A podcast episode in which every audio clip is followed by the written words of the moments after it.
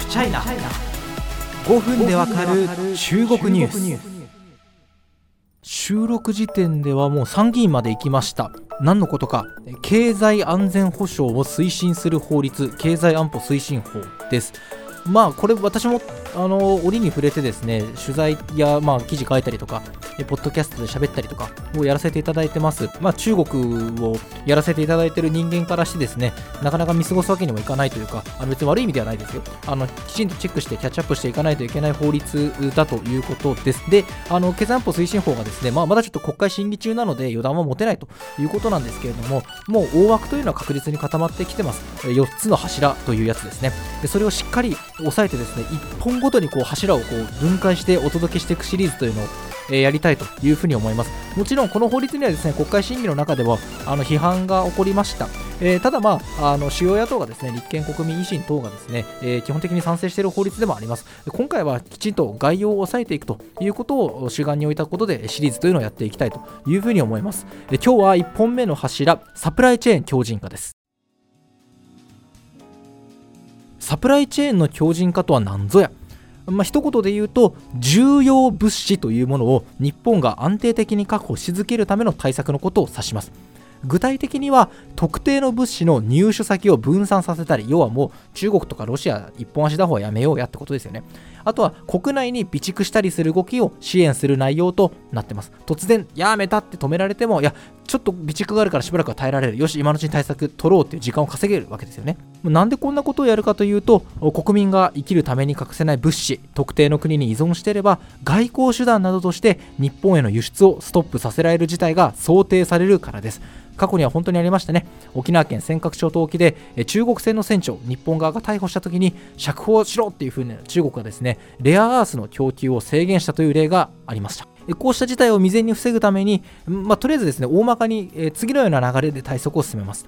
1特定重要物資の指定2関係のある民間企業の取り組みを政府が認定。3資金面の支援を実施。この3つのフローです。じゃあまずもう本当わけわかんない単語ばっかですね。え特定重要物資って何なんですかね？一応定義が法律に書かれてまして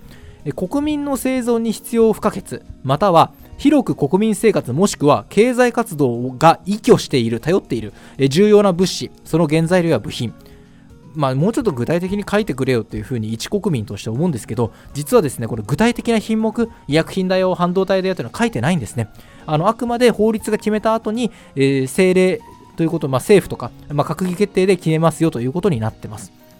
さすがにこれはツッコミが入りますよね。いやいや、こんなのって民間企業の活動を制限しかねないわけだから、もうちょっと具体的に書いてくれよってことが国会審議でずっと言われてきたわけです。まあ、経済安全保障を担当するのは、小林孝之経済安全保障担当大臣ですが、まあ、結局言わないんですよね。現時点で予断を持って言及はできないというふうに常におっしゃってます。ただし、その中、その留保の中でね、前置きしつつも、半導体やレアアース、それに蓄電池や医薬品などは大事だよねということで列挙してます。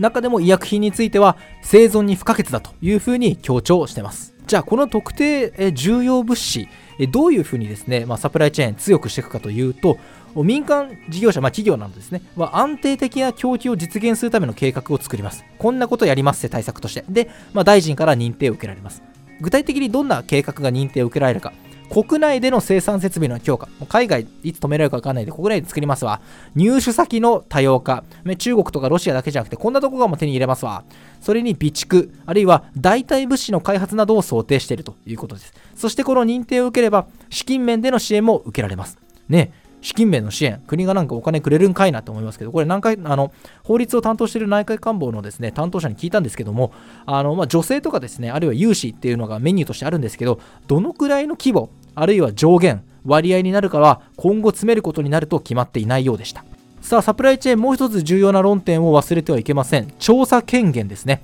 まあ、特定重要物資の生産、えー、または輸入、販売を行う事業者に対して報告や資料提出を求めることができます。そして事業者はこの求めに応じるように努めなければいけないというふうにされます。あんたそれさ、あの医薬品とかってさ、結局どこで作ってたり、どこから買ってんのかなみたいなことをですね、聞くことができるんですね。で、これ、もともとの原案というか、国会提出前の法律では、拒否した場合に罰金化される設計だったんですよね。だけど今一応拒否されて勤めなければならないという、まあ、努力義務という形に格下げされましたこの理由について小林大臣国会で罰則付きの応答義務を課すことは強権的だったというふうに振り返ってます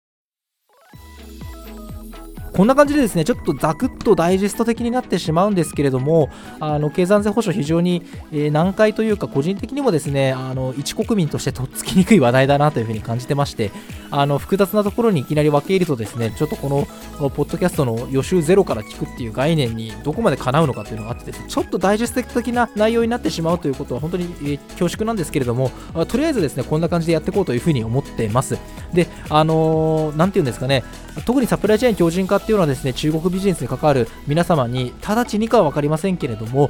長い視点で見たらですね関わることが非常に、えー、大きくなってくる部分じゃないかなというふうに思いますぜひですね自分のビジネスこんな風に実は変わってるんだよ経済安全保障でとかえー、経済安全保障の法律できるから、こんな備えをしてるよということを、ぜひですね、あの、マシュマロでもメールでも何でも、えー、ご一報いただければすごく嬉しいです。僕も具体的な現場っていうのをですねえ、非常に探し歩いてる毎日ですので、ぜひぜひよろしくお願いいたします。